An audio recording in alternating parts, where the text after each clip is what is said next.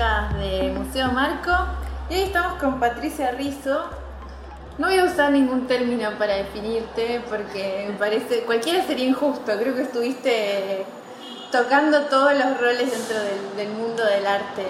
Que es difícil encasillarte con, con una definición. Sí, yo me siento más editora y curadora, que medio lo mismo, pero sí, también soy coleccionista, qué sé yo, bueno. Sí, muchos roles. Y bueno, de todos estos roles a mí me interesa centrarme particularmente en uno, que es el de editora. Me interesa saber cómo surgió esa historia, cómo fue el primer libro, si inicialmente vos publicaste un libro como algo casual o ya pensabas desde el inicio que ibas a fundar una editorial.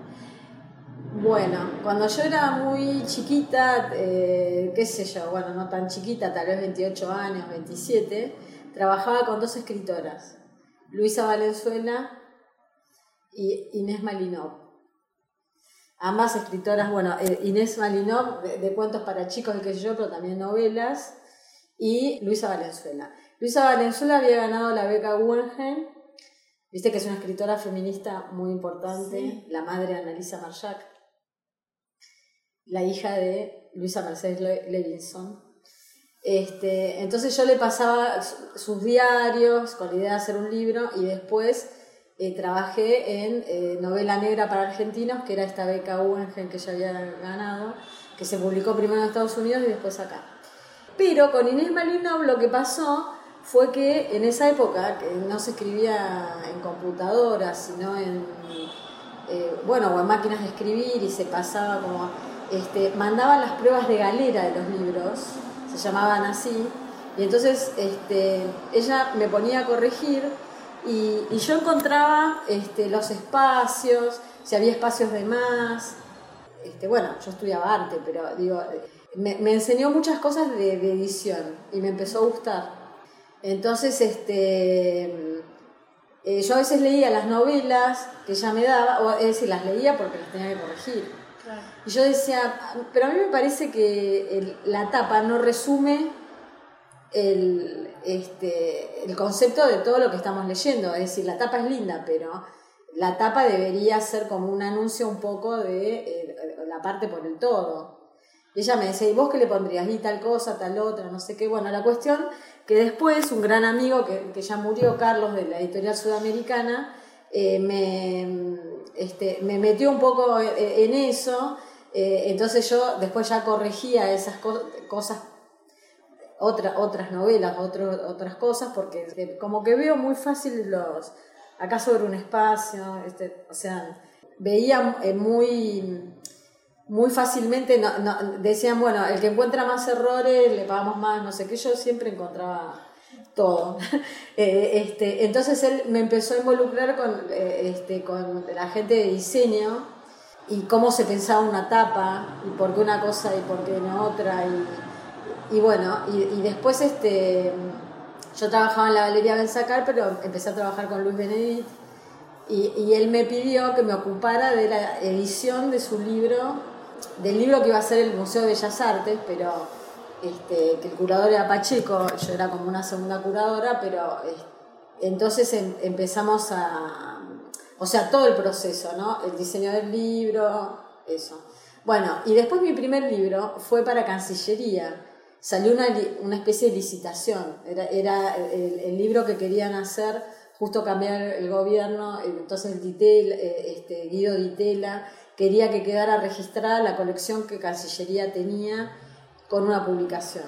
Entonces yo me presenté a la licitación como para no ganar nada, tipo, no sé, por ejemplo, la imprenta, no sé, me cobraba como si te dijera, no sé, ahora 50 mil pesos y yo puse 50 mil 500 como para ocuparme en la edición. Y tenía todos estos antecedentes, no, no muy formales, más bien mi formación en arte, pero sí tenía todas las referencias de los escritores y las editoriales donde había trabajado. Y después tuvimos eh, este, un seminario eh, este, en el Fondo de las Artes que había que presentarse de curaduría, gestión y no sé qué, que vinieron del Guggenheim a enseñarnos, éramos, no sé, como 20 curadoras, y eh, vino también una persona de la parte de diseño y entonces yo pregunté si en algún momento iba a New York, si podía ir al departamento editorial a, ver y aprender y no sé qué, me dijeron que sí. Bueno, entonces me fui formando de esa manera. Entonces, bueno, gané la licitación de Cancillería y, este, hicimos con Louis Wells, que era el diseñador, el libro este que era, eh, este, bueno, que no, no, no podíamos meternos mucho en el diseño, que era la obra de la obra de, este, digamos, de Cancillería, no, me acuerdo si por orden alfabético o por orden eh, cronológico, que había que publicarlo, y del lado izquierdo había un texto sobre el artista este, que, que escribían o Elena Oliveras o Irma Aristizábal, las que estaban en Cancillería. Entonces, este, bueno, hice ese primer libro que no se vendía, o sea que era para Cancillería, y enseguida me contrataron para hacer otro. Eh, Cintia Levis, que era una artista eh, que había estado en Rubén Sacar, de la época de Wicca, de, Prior y, todo eso, y, este, bueno, había fallecido en Miami y la familia quería hacer un libro sobre ella, y me dijeron el libro más lindo que puedas hacer. Este, y bueno, entonces ahí hice todo, ¿no? Como dirigí el libro, ¿no? Y dije, bueno, eh, justamente ahí pensé la parte por el todo, como qué, qué etapa le pondría, qué es lo que, cómo mostraría a Cintia Lee como una imagen sola. Y ahí entonces me di cuenta que lo quería hacer y, anoté el editorial, que fue el 21 de septiembre del 2000. Ah, fue muy progresivo. Fue muy progresivo, o sea, no fue una idea, decir, no es que yo quería ser editora. Empecé corrigiendo, y después me gustaba pensar las tapas, pero yo no soy diseñadora, entonces este, era la idea, ¿entendés? Como, o sea, yo puedo dirigir un diseñador, pero...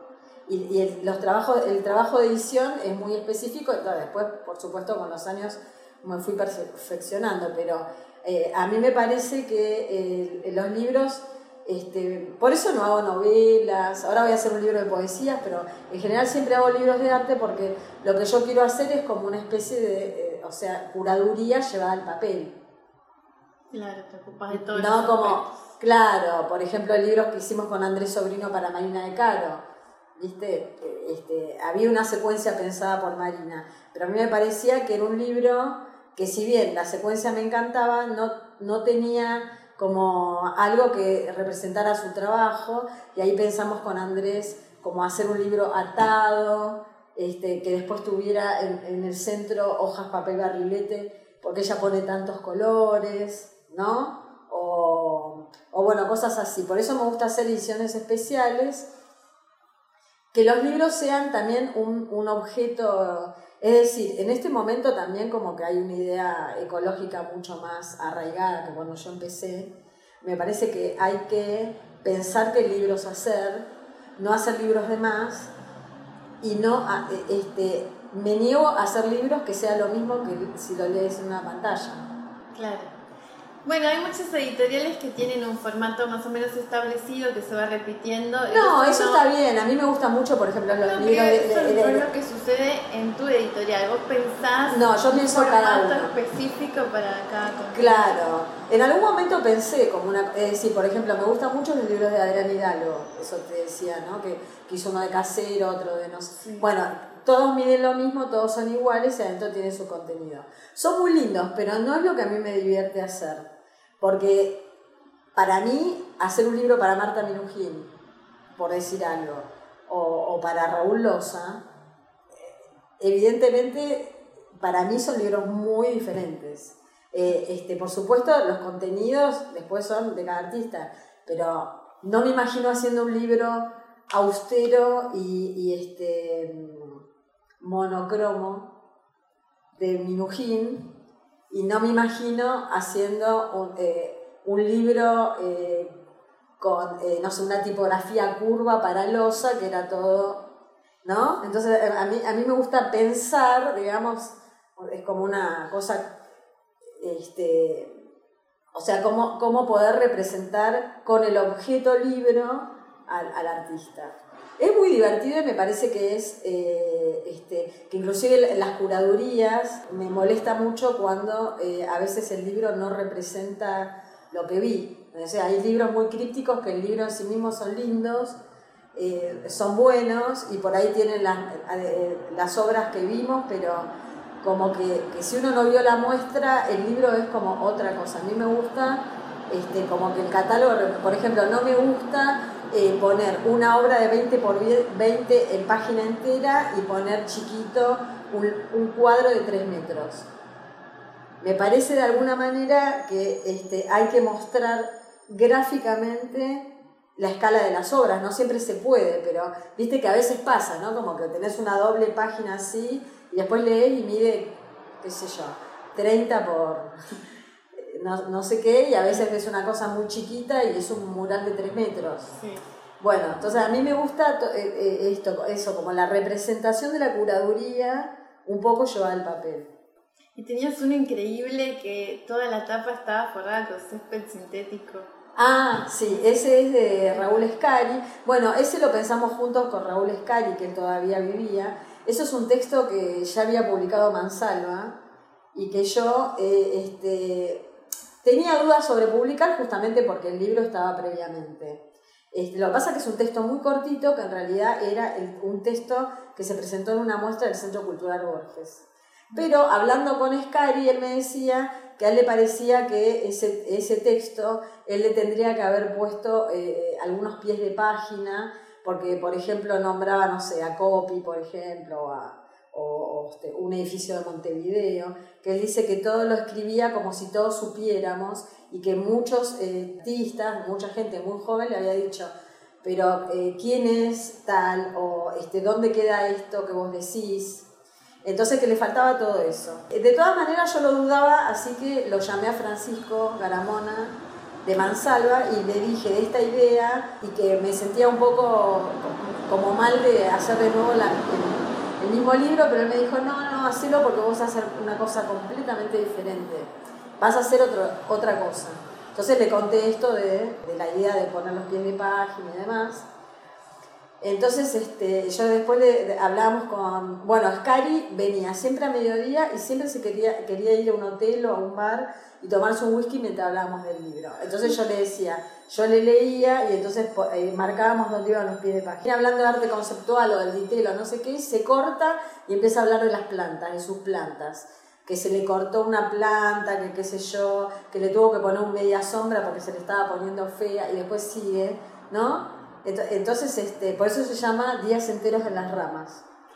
Entonces yo le digo, ¿cómo te imaginas? Este, ¿qué, ¿qué, le podemos poner al libro como en representación de Días enteros en las ramas? Entonces este, a mí se me había ocurrido comprar sobres chiquitos y poner hojas de lavanda secas. Y esa era una idea, pero bueno, hay que ver si conseguíamos tantas plantas de lavanda, bueno, ¿no? Como siempre me meto en algún lío. Y eso le gustaba, pero no sé, no estaba muy cerrada la idea, cómo hacemos, no qué hacer. Y yo le decía, bueno, pero tiene que tener algo, bueno, y después podemos hacerlo, no sé. Bueno, entonces cuando él me entregó el texto, o sea, cuando teníamos el texto eh, todo armado, con todos los pies de página, todo, igual eran tipo 16 carillas o 18 en A4. Entonces lo diseñamos en, en, un libro medio estándar, ¿no? Tipo, qué sé yo, como tipo así, ¿no? un libro común y era un libro finito, finito, tipo fanzine, y yo decía, es horrible. Digo, no, no, puede ser así. Y me decía, bueno, pero ese es el texto. No, bueno, qué sé yo, digo, déjame pensar, déjame pensar. Y, ya, y, una noche dije, ya sé lo que vamos a hacer. Yo dije, vamos a hacer un libro chiquito y el texto va a estar siempre a la derecha y a la izquierda le ponemos una obra y la vamos repitiendo. Si lo diseñamos así, entonces voy con mi diseñador y le digo, a ver, pones siempre el texto a la derecha y en este formato, o sea que sean así, tipo 10 renglones cada hoja. Y me dijo, da 108 páginas, perfecto. Wow. Ya era un libro, ¿no? O sea, no era ese eh, libro finito, no sé qué. Y, y entonces, eh, cuando le poníamos los pies de página quedaba muy sucio, porque era como, ¿no? Era poquito texto y a veces las entonces yo dije, bueno, entonces pongamos cada vez que hay un pie de página en verde y cuando no hay pie de página, la obra misma pero en negro. Elegimos una obra de Matías Cércole, Un bosque, o sea, para, por la idea de días enteros en las ramas, Entonces cuando el bosque está aclarado hay un pie de página. Entonces cuando yo ya, ya después tenía una maqueta del libro que era así cuadrado, y entonces lo miré un día así, justo en la, en la parte verde, y le digo, ¿y si lo hacemos de pasto? Y a Raúl Escari le encantó. Bueno, así, así pienso yo los libros, ¿entendés? Como, cómo, cómo llevar a objeto este... Así que bueno, fue un lío porque yo mandé imprimirlo de adentro y después compramos eh, el rollo de pasto y lo cortamos y lo vamos pegando. Hacemos 20, 30, cuando se gastan hacemos 30 más. Ahora se acabó el pasto, que comprar de nuevo. Y, además después, eh, además tuvimos mucha prueba de error porque yo compré un pasto bien finito, no me gustaba. Un pasto bien alto, pegaba mal. Tuve que encontrar uno intermedio. Bueno, quedó precioso. Yo estoy, estoy re contenta de esa edición y realmente es una edición muy especial que me han comprado mucho para regalar sin saber ni qué había dentro. Claro, es que es un objeto precioso. Ya lo ves y te llama la atención inmediatamente. Eh, claro, claro, claro. Y además está el texto que es divino, pero el texto sí eh, tiene que ser interesante como para que eh, haya que editarlo, pienso yo, ¿no? si no, lo lees en la computadora. Pero me parece que en tanto hacer un libro de un artista es muy importante tratar de representar de alguna manera en el formato con algo, algo del artista que sea como distintivo. ¿Y siempre los artistas te buscan a vos para que le edites un libro o en algunos casos vos buscas a los autores? Sí, yo hace bastante ahora que hago casi siempre proyectos propios. O sea, en el caso, por ejemplo, de Marina de Caro, ella ya tenía una secuencia que había armado con Andrés Sobrino. Nos conoce, pero ella sentía que le faltaba algo. Y, y Andrés Sobrino dijo, lo que te falta es un editor. O sea, que mire como que... Y yo le dije, está muy bien la secuencia, pero me parece que no tiene nada diferente, es un libro más. Y ahí entonces rosqueamos esto y llegamos a eso. Después hubo otros casos como un libro de Florencia Botlin, que ella también lo tenía un poco diseñado. Son amigos que decís, bueno, está bien, entonces está bueno como involucrar la editorial con artistas en los que uno cree. Pero me han llamado para hacer muchísimos libros que yo no acepté. A veces porque porque no tengo empatía con el artista y porque no se me ocurre, es decir, no sé en qué términos decirlo, pero hay mucha gente que tiene el dinero para hacer un libro, pero los libros llevan mucho tiempo, hay que involucrarse mucho, llevan mucho pensamiento, lleva mucho trabajo eh, que no tiene que ver con horario o con... Un libro no es que vos decís, bueno, me pongo todos los martes con el artista o sea, yo estoy en la calle y estoy pensando si tiene que ser más alto, si tiene que ser más bajo, por qué, cuál es el papel que tendría que ser. Eh, eh, o sea, voy, ¿no? voy hasta, que, hasta llegar a una idea. Entonces, eh, los libros llevan bastante tiempo, en general meses de trabajo, porque no es un tema de imprenta nomás, o sea, lleva su tiempo de diseño y de pensamiento, entonces no me quiero involucrar en o sea, artistas como los que no tengan empatía, que justamente no sé si haría una buena curaduría, es una cosa mutua, ¿entendés? Creo que no lo haría muy bien. Puedo hacer cualquier libro, puedo hacer un libro sobre aceituna, pero, pero la verdad es que me llevaría mucho tiempo que, que quiero dedicar a proyectos que me interesan. Por eso no, en general este, son cosas mutuas. Ahora estoy haciendo un libro de Pablo Stein. Este, bueno, que yo escribí un texto de Pablo Stein hace años, de años, de años. Después él estuvo en Proyecto A, después, es decir, conozco toda su obra. Entonces este, él quería que yo le hiciera su edición y bueno, lo fuimos pensando y ahora estamos eh, justamente decidiendo como el el, último, viendo bien cuál es la tapa o cómo, justamente él tiene como, es muy colorido y de gran formato, entonces yo dije, tiene que ser un libro grande.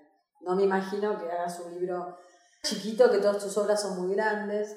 Bueno, estamos, estamos en ese proceso. Pero todo lleva mucho tiempo y digo, podría, por supuesto, ganar, ganar más dinero, hacer muchos libros en paralelo, pero me parece que yo no haría bien eh, artistas que, con los cuales tengo poca empatía no, haría una buena curaduría y tampoco la llevaría bien al papel, no lo haría bien. Entonces no, este, es, es, muy pasional el tema de, de, la curaduría y de los libros, ¿no? Es decir, uno puede hacer un trabajo contratado, es decir, este, te pueden contratar para una curaduría, la tenés que hacer, o sea, algo que viene en paquete, digamos, y lo puedes colgar. Y también puedes hacer un libro de ese modo. Pero los libros quedan para siempre. Los libros quedan para siempre, o sea, nos, van eh, a, a, sobrevivir a todos, al artista, a mí, es decir, en algún lugar queda un ejemplar dando vueltas y yo quiero que quede como lo mejor en, representación, en objeto del libro, eh, y eso es lo que me gusta hacer a mí como editora.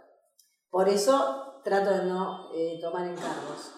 Y nunca había pensado, creo, en eso que mencionaste al principio del factor ecológico, ¿no? De, claro. una cantidad razonable de ejemplares. Una cantidad razonable, eh, es decir, no es lo mismo hacer un manual, eh, no sé, para quinto grado, que lógicamente tiene que tener una... Bueno, tampoco, no sé, me imagino que Faidón debe hacer 15.000 de, qué sé yo, de Malevich, ¿no es cierto? pero artistas argentinos que nosotros conocemos, contemporáneos, este, es decir, estamos en mil libros o 500 o 1500, pero digo, eh, yo creo que no hay que tomar eso tan livianamente. Hacemos 3.000 libros, bueno, yo prefiero hacer mil y que si en algún momento se agota, volver a hacerlo, este, porque los libros ocupan mucho lugar y hay una demanda natural de cada libro. Es decir, Raúl Escari es un artista de culto, por ejemplo, por su eh, participación en el Ditela y mucha gente lo quería mucho por su trabajo en Francia, por sus años de, estancia en Montevideo. Entonces pienso hacer una pensaba hacer una presentación del libro en Uruguay y justo vino la pandemia y demás, o sea, lo quiero hacer. Pero bueno, el, el libro de Scari, por ejemplo, necesariamente es una edición más acotada que, no sé, Marta Minujín o Policelo, ¿no? Además tiene un trabajo muy artesanal. tiene un trabajo muy artesanal, pero por ponerle que yo contratase gente y este, hiciera mil libros enseguida, pero digamos, son mil libros que van a quedar ahí, se van a vender de a poco. Entonces a mí, yo eso lo pienso mucho. También pienso que hay muchos textos, o sea, no estoy en contra de las ediciones digitales yo leo mucho, muchas revistas, me encanta Jennifer, por ejemplo, me encanta leer. Me pregunto, ¿qué cambiaría eh, en, una revista eh, que, habla del aquí y ahora, de lo que está pasando esta semana o este mes o cuál es el tema de ahora? ¿Qué cambiaría que la hagamos en papel? Bueno, tal vez el documento, ¿no? Tal vez se puede editar 10, ¿no es cierto? Y que haya un documento que quede a la posteridad, no sé. Pero, pero me parece que está muy bien que sea digital. Es decir, no me parece que todo tenga que editarse en papel. Yo eso lo pienso mucho. Lo pienso mucho y me parece que hay textos que eh, no, no, no, son, no es necesario, no es necesario en este momento este, llevarlos al papel. Además, este, yo me doy cuenta que la gente achica sus bibliotecas, ¿no? Que cada vez la gente piensa más los libros son caros. Y los departamentos son cada vez más chicos y pesan Los departamentos son más chicos, el papel pesa mucho. El papel pesa mucho. Nosotros, bueno, eh, como tengo una gran colección de, de, documentos de arte y tengo muchos libros y, y, cada vez que hago un libro tengo un stock, sé exactamente el problema que representa y francamente lo, lo pienso mucho. No dejarle también problema a otros. ¿no? Por ejemplo, del libro de Cynthia Levis, ellos quisieron hacer mucho, dijimos, dijeron, bueno, ¿por qué no hacemos, no sé, 1500? Ella no era una, una artista conocida en su momento, este, pero no, no, a mí me parecía que eran demasiado, pero decían, bueno, lo distribuimos en todas las librerías, después lo regalamos en las bibliotecas. Y bueno, y así se hizo. Este, es un libro muy lindo. Ah, te lo voy a mostrar en algún momento, creo que nunca te lo mostré. Bueno, es, es una edición bastante lujosa, porque me dieron vía, libre, ¿no? Entonces me dijeron, hacer el libro más lindo que puedas. Y entonces yo pensaba en ella, que no la conocía, hablé con mucha gente. Yo no la conocí, la vi algunas veces, la crucé en la Galería Benzacar. pero nunca había eh, este, interactuado mucho con ella. Entonces hablé con su ex marido, hablé con un montón de amigos. En la galería Benzacar me facilitaba mucha gente este, que había tenido contacto con ella. Entonces le hice entrevistas a todos y, y me hice un mapa más o menos de ella y varios me nombraron que ella, este, entre todas sus series, hacía de vez en cuando una interpretación de las manos de, las manos de, un cuadro de Rembrandt. Los pintaba y los pintaba, los pintaba. Entonces hay muchas versiones de eso. Entonces yo hice una tapa con una, una sobretapa, con una obra de ella bastante conocida, pero cuando uno le saca la sobretapa, adentro hay un grabado con una de esas ediciones de la mano.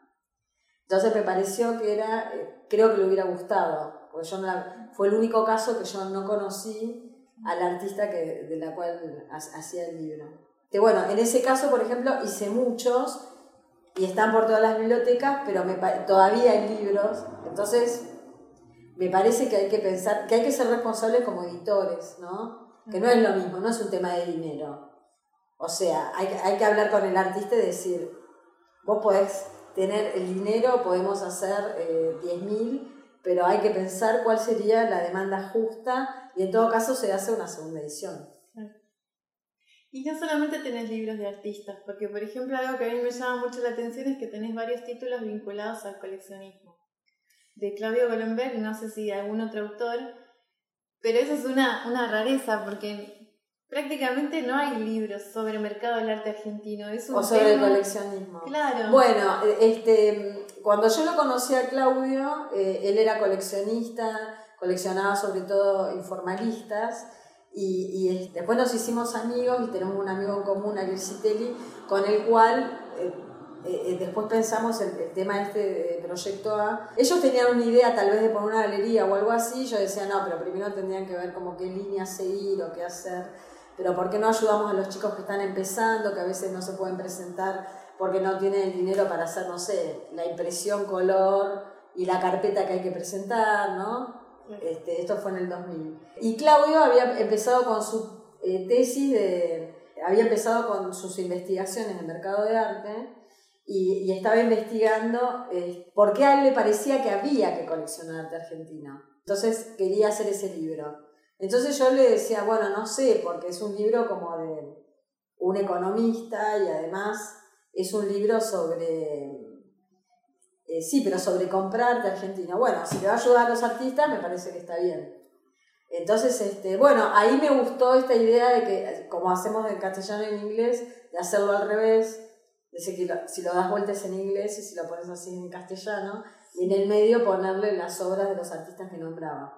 Pero después Claudio claro, después con los años, de amigo pasó a, a pareja y, y, este, e, y él estaba investigando sobre coleccionismo de documentación y libros. O sea, por qué una primera edición vale más que una segunda, por qué eh, un documento se convierte en importante, la conservación y todo eso, que es un poco también su experiencia, porque es un gran coleccionista de documentos y, libros eh, latinoamericanos. Entonces yo le dije, bueno, eso me parece súper interesante porque yo tengo una editorial, me gustaría que me coleccionen, pero bueno, pero yo misma no sé por qué vale más una edición que otra y cómo un documento se convierte en importante y me pareció interesante. Y bueno, y el último, eh, en el último ya éramos pareja. Entonces este, él me dijo, yo estoy investigando el club del millón, es decir, ¿por qué los artistas llegan al millón de dólares? como una cosa simbólica que puede valer mucho más, pero ¿por qué la Argentina no tiene artistas que hayan llevado un millón de dólares cuando Chile y Uruguay ya también los tiene? Es decir, ¿qué pasó en el mercado o qué no hicimos nosotros o cuál fue la operación de mercado que eh, impide que eso llegue a... Y bueno, es el libro más críptico, digamos, dentro de la idea de coleccionismos, pero también me parece, eh, me parece interesante y y bueno, lo editamos. Y de hecho, él está haciendo otro sobre eh, lo mismo de espigas, o sea, sobre conservación y documentación. Está, está haciendo un estudio sobre eh, sobre eso y, tenemos ganas, no sé si un libro, tal vez un paper sobre eso, ¿no?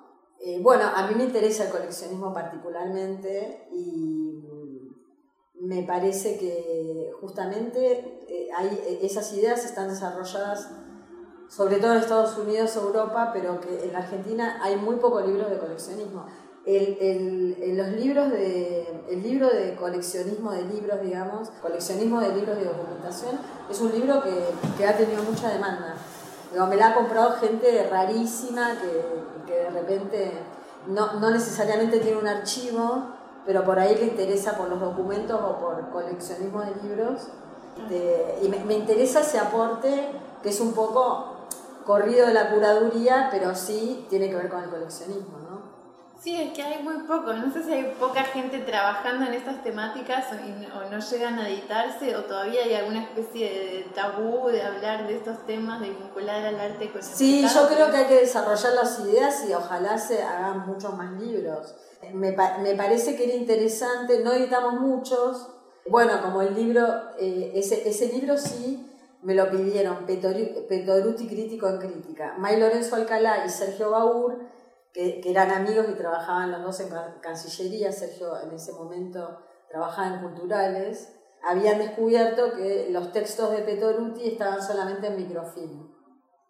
Entonces me dijeron, Pat, este, la gente no va a ir a la Biblioteca Nacional, salvo que alguien esté estudiando específicamente Petoruti, este, a leerlos en microfilm.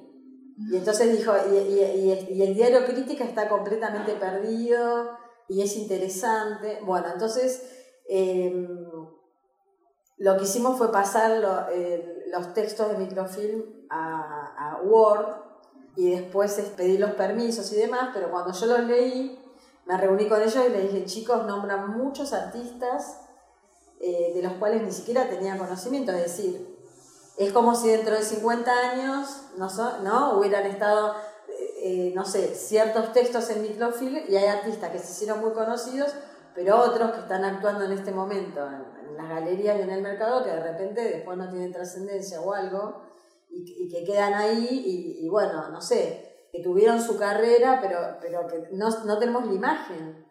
Entonces, mi trabajo fue eh, eh, buscar obras de los mismos artistas, no necesariamente la que estuviera nombrando Petoruti, pero para que cuando uno lee tenga una idea de, de, qué estamos hablando, ¿no?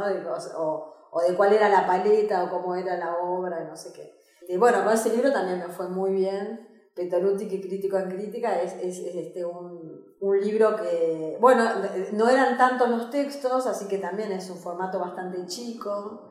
Eh, y otra cosa que yo decidí en la editorial es que a mí no me interesa ganar dinero.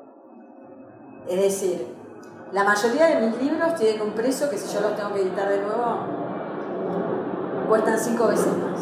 Pero yo prefiero que circulen, porque los hice para eso. Y una vez que yo los pagué, digamos, una vez que los tengo, este, yo quiero que la mayor cantidad de gente los tenga, ¿no? Y bueno, las librerías en general se quedan con el 40%, el 50%, más el trabajo de edición, más lo que costó de imprenta, entonces los libros en, la actualidad están muy caros, pero yo me doy cuenta que, por ejemplo, Petoruti Crítico en Crítica, ¿a quién le interesaría? A, los estudiantes, a la gente por ahí que le gusta Petoruti o alguien que va a la facultad. Yo digo, si el libro sale 3 mil pesos, por ahí lo quisiera tener, pero no lo va a tener o, no se lo va a poder comprar. Y yo ya lo pagué, lo hice hace, hace varios años este, no, porque me pasa que en una librería me dicen, esto es ridículo, o sea, está, no sé, 700 pesos. Lo ponemos, no sé, a mí yo digo, no, no, déjalo, bueno, ponerle 100 pesos más. no, yo quiero que los libros circulen. Trato siempre de llegar a, un mix de, o sea, que si se van vendiendo, recuperar algo de los costos, sobre todo para hacer un libro nuevo. Pero, pero no para es decir, porque en general un libro del costo de imprenta y diseño hay que multiplicarlo por 4 o por 5 para, para que dé alguna ganancia. Entonces, cualquier libro ahora sale más o menos 500 pesos por unidad y bueno, cualquier libro, por más raso que sea, tendría que costar 3 mil pesos. A mí me parece que eh, se le va a hacer difícil, sobre todo, o sea, estamos pensando en el contexto argentino los estudiantes de Argentina, la, gente que consume arte acá. Hay mucha gente, muchos chicos, eh, a mí me interesa mucho ¿no? el, fragmento emergente, ¿no? los, chicos jóvenes y demás. Odio la idea de que quiera un libro mío que no la puedan tener por el costo. Me parece, eh, entonces quiero hacer una edición barata y a veces, bueno, no me sale, este, entonces le pongo un poco más, pero no, me, parece una decisión como lo de qué cantidad de libros. O sea, son decisiones editoriales que hacen a, pensar en conjunto, en, ¿no? Como, como en común. O sea, yo quiero que los libros los tengan y yo quiero que, que, sean accesibles. Y no quiero hacer libros de más. Como editora, o sea, tengo esas decisiones. Después hay cosas que, que voy pensando en el, como en el momento. Bueno, Patricia, te agradezco muchísimo y un detalle importantísimo, la mayoría de los libros que mencionaste están en la tienda del Museo Marco. Así que los pueden conseguir ahí, si escucharon sobre alguno que les haya gustado, pueden indagar, pueden venir a, sí. verlos, sentarse en el café y los chusmean. Bueno, no, no, me encanta que estén en el museo. Me, me encanta que estén en los lugares donde la gente consume, o sea, me encanta ir al museo ver una muestra y después eh, encontrar los libros. Inclusive aunque no los compren, este, es muy lindo eh, pensar que, que, los van a ver, ¿no? Porque este, es como... Eh, también eso difunde al artista y, y bueno, así que, bueno, gracias, gracias por la, por la entrevista y también por la, porque esto sirve a, a la editorial y a los artistas y y está bueno como que también comentar cómo se piensa, ¿no? Un libro. Sí, me interesa mucho toda esa, esa trastienda. bueno, muchas gracias.